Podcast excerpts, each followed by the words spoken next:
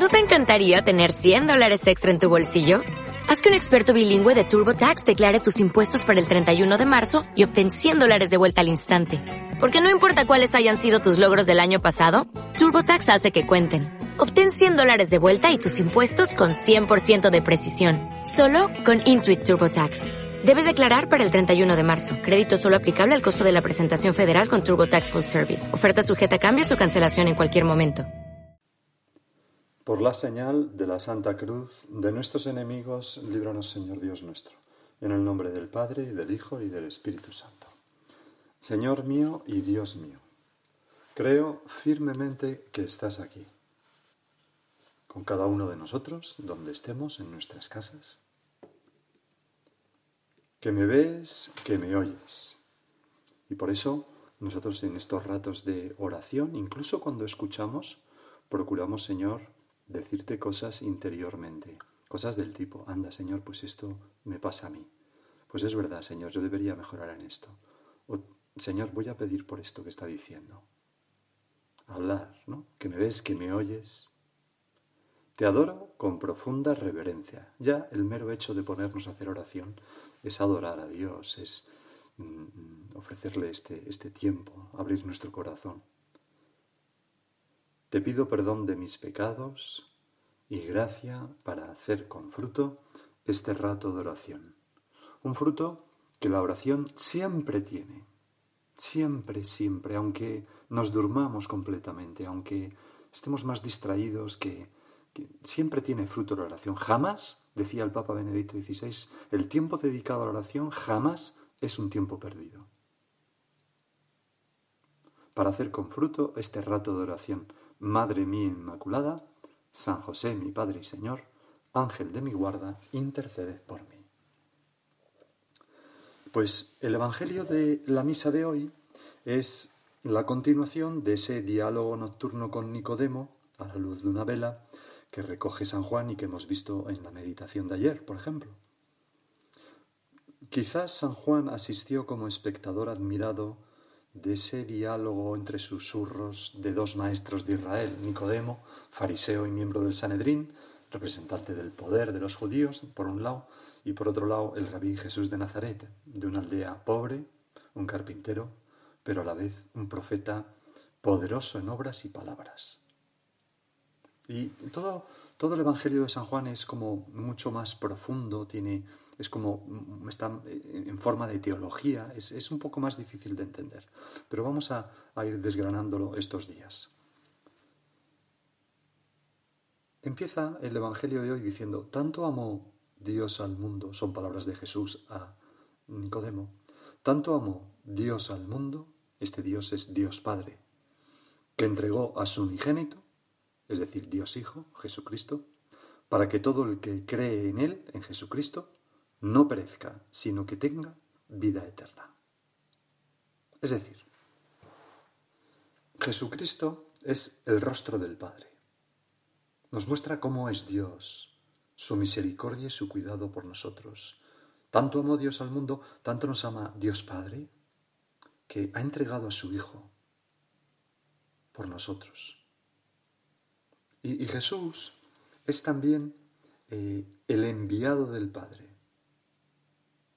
Mm, que viene a cumplir una misión. Mm, hay un padre de la Iglesia que dice que Jesucristo, o sea, eh, Dios Hijo y Dios Espíritu Santo son dentro de la Trinidad como los brazos, de, las manos del Padre, ¿no? Para hacer cosas.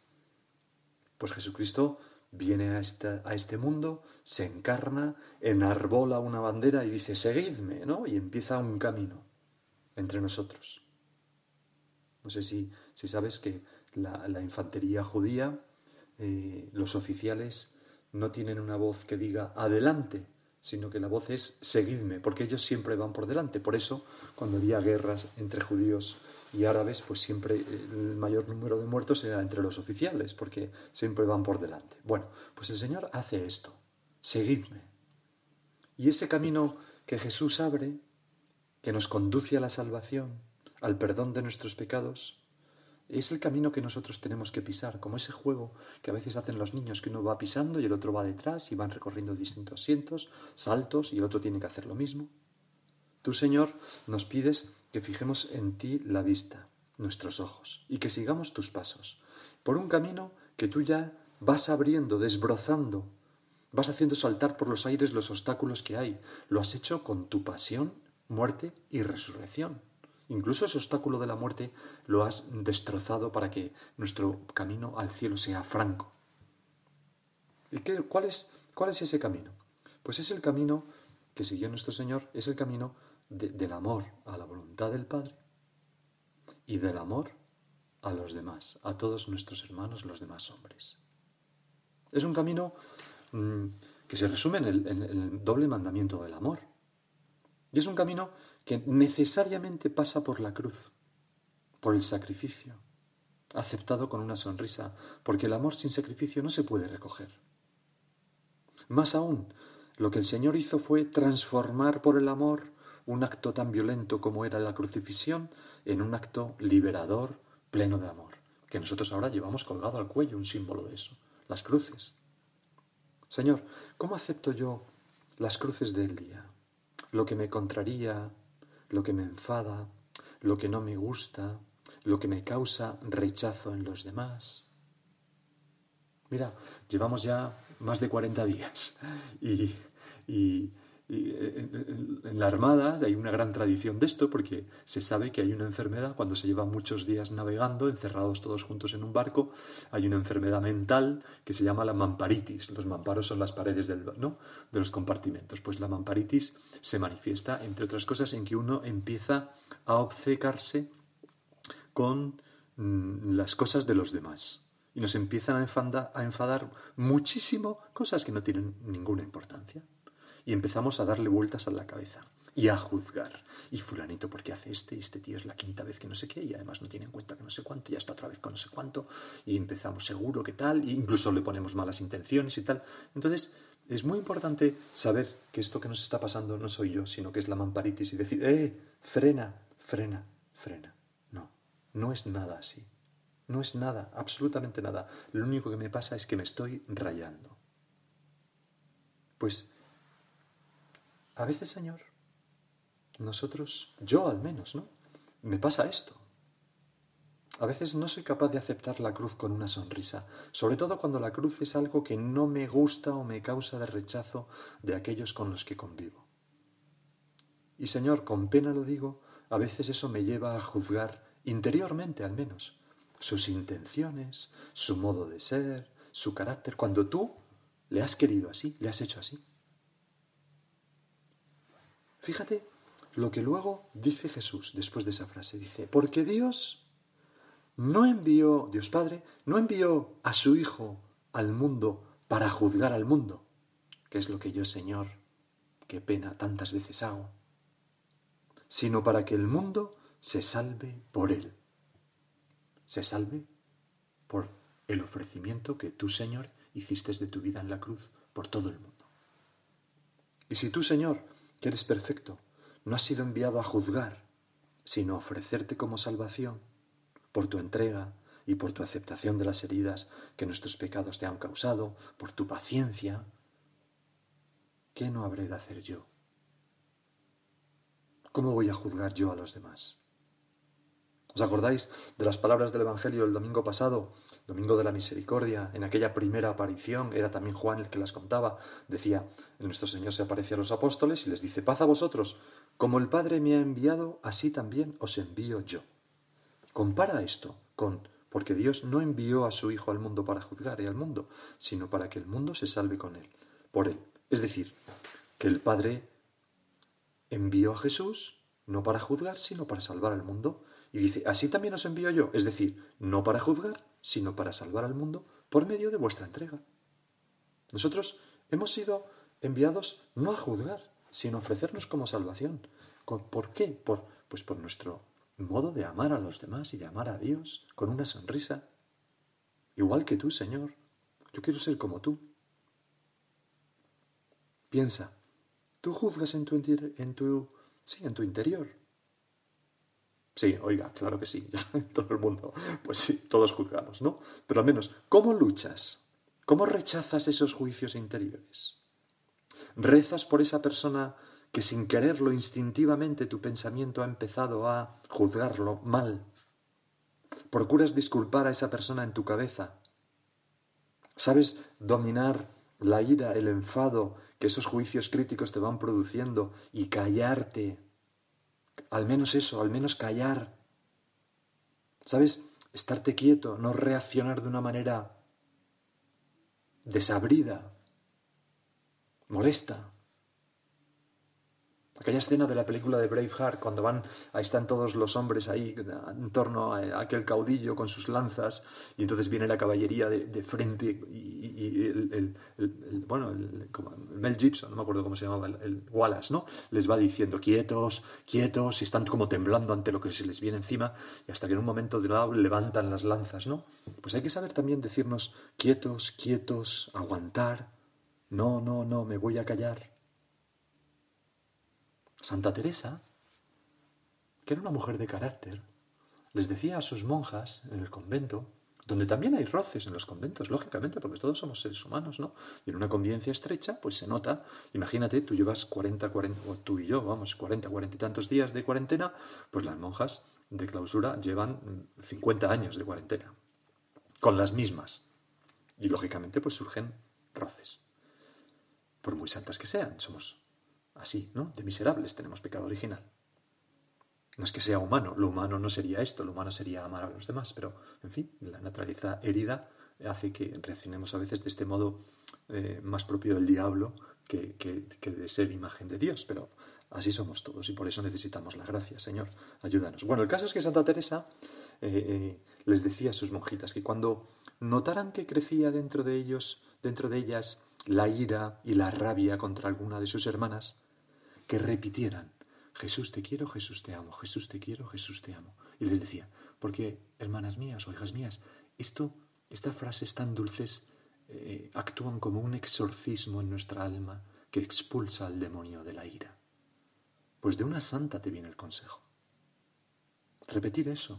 Antes, cuando veamos que estamos juzgando, no, Señor, Jesús te quiero, Jesús te amo, yo quiero ser como tú, Jesús te quiero, Jesús te amo. O voy a rezar por esta persona. Además, ten cuidado porque lo que recordamos muchas veces configura nuestra memoria. Y nuestra, es decir, lo recordamos más veces. Si yo pienso, ah, esta persona es egoísta, pues ya tengo un 10% más de posibilidades de que la siguiente vez que lo vea piense, es un egoísta. Y la siguiente, y si lo recuerdo 100 veces, es imposible que recuerde nada de él más que que es un egoísta.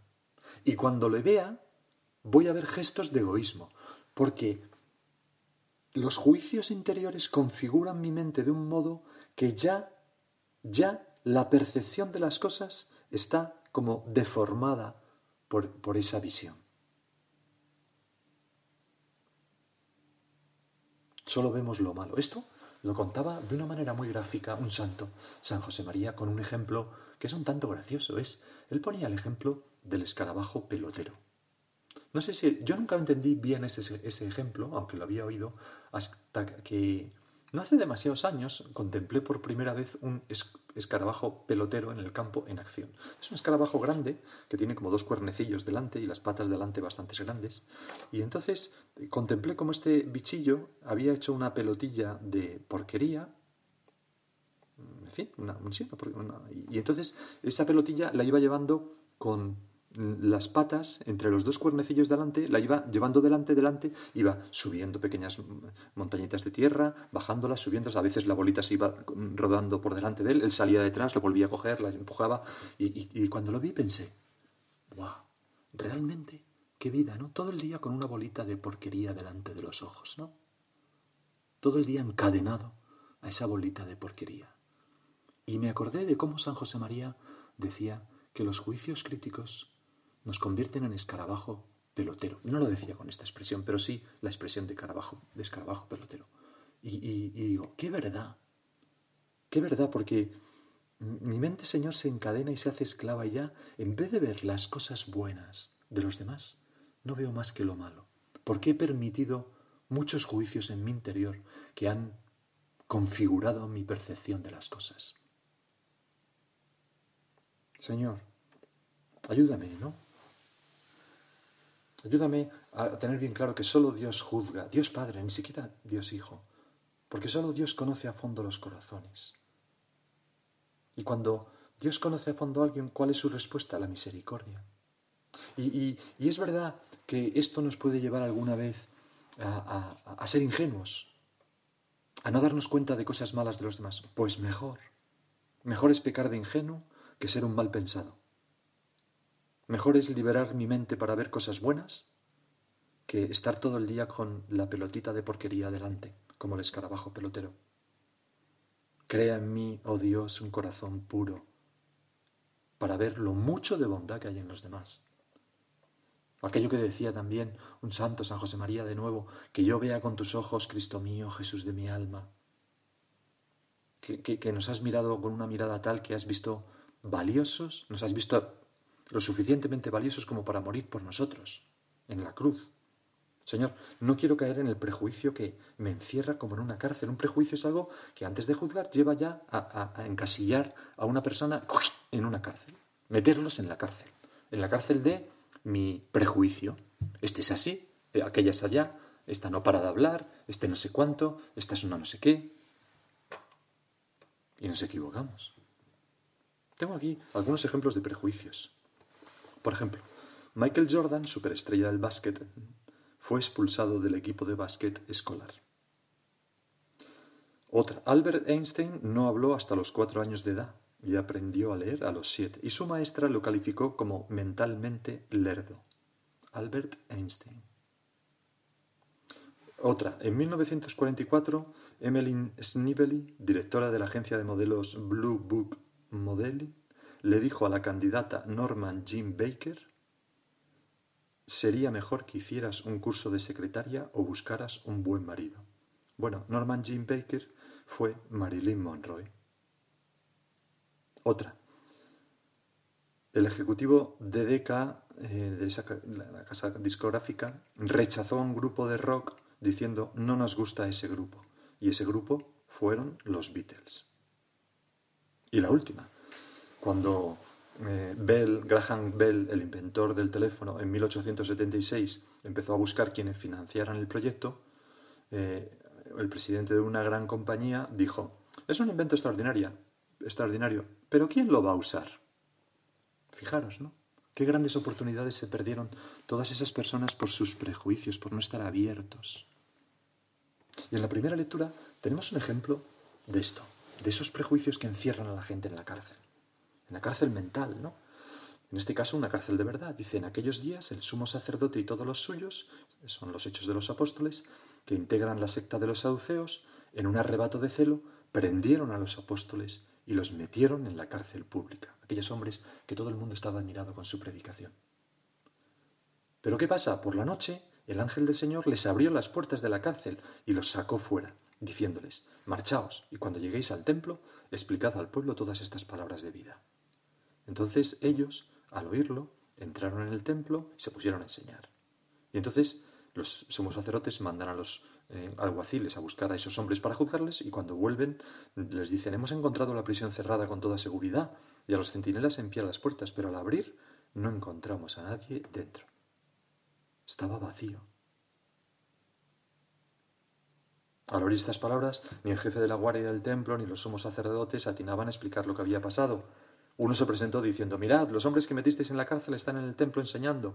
Entonces el jefe salió con los guardias y se los trajo, sin emplear la fuerza, claro, prudentemente, no unos tipos que son capaces de irse de la cárcel sin despertar y sin abrir una puerta, no es como para ponerles las manos encima, por miedo a que el pueblo los apedrease.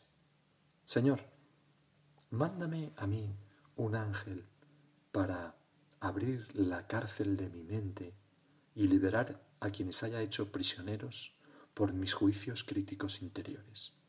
Señor, límpiame la cabeza y el corazón. Ayúdame a romper las cadenas de quien yo he apresado con esos juicios interiores. Vamos a pedírselo a nuestra Madre. No nos la imaginamos juzgando a nadie, sino sonriendo, acogiendo, pidiendo, haciendo ver las cosas buenas. Bueno, Señor, es verdad que, que es un poco así, pero fíjate en esto otro también. Vamos a pedírselo a nuestra Madre. Y cada uno en este tiempo personalmente, de oración personal, puede como hacer un poco de examen y concretar algún propósito o, por ejemplo, una persona a la que voy a intentar mirar con mejores ojos.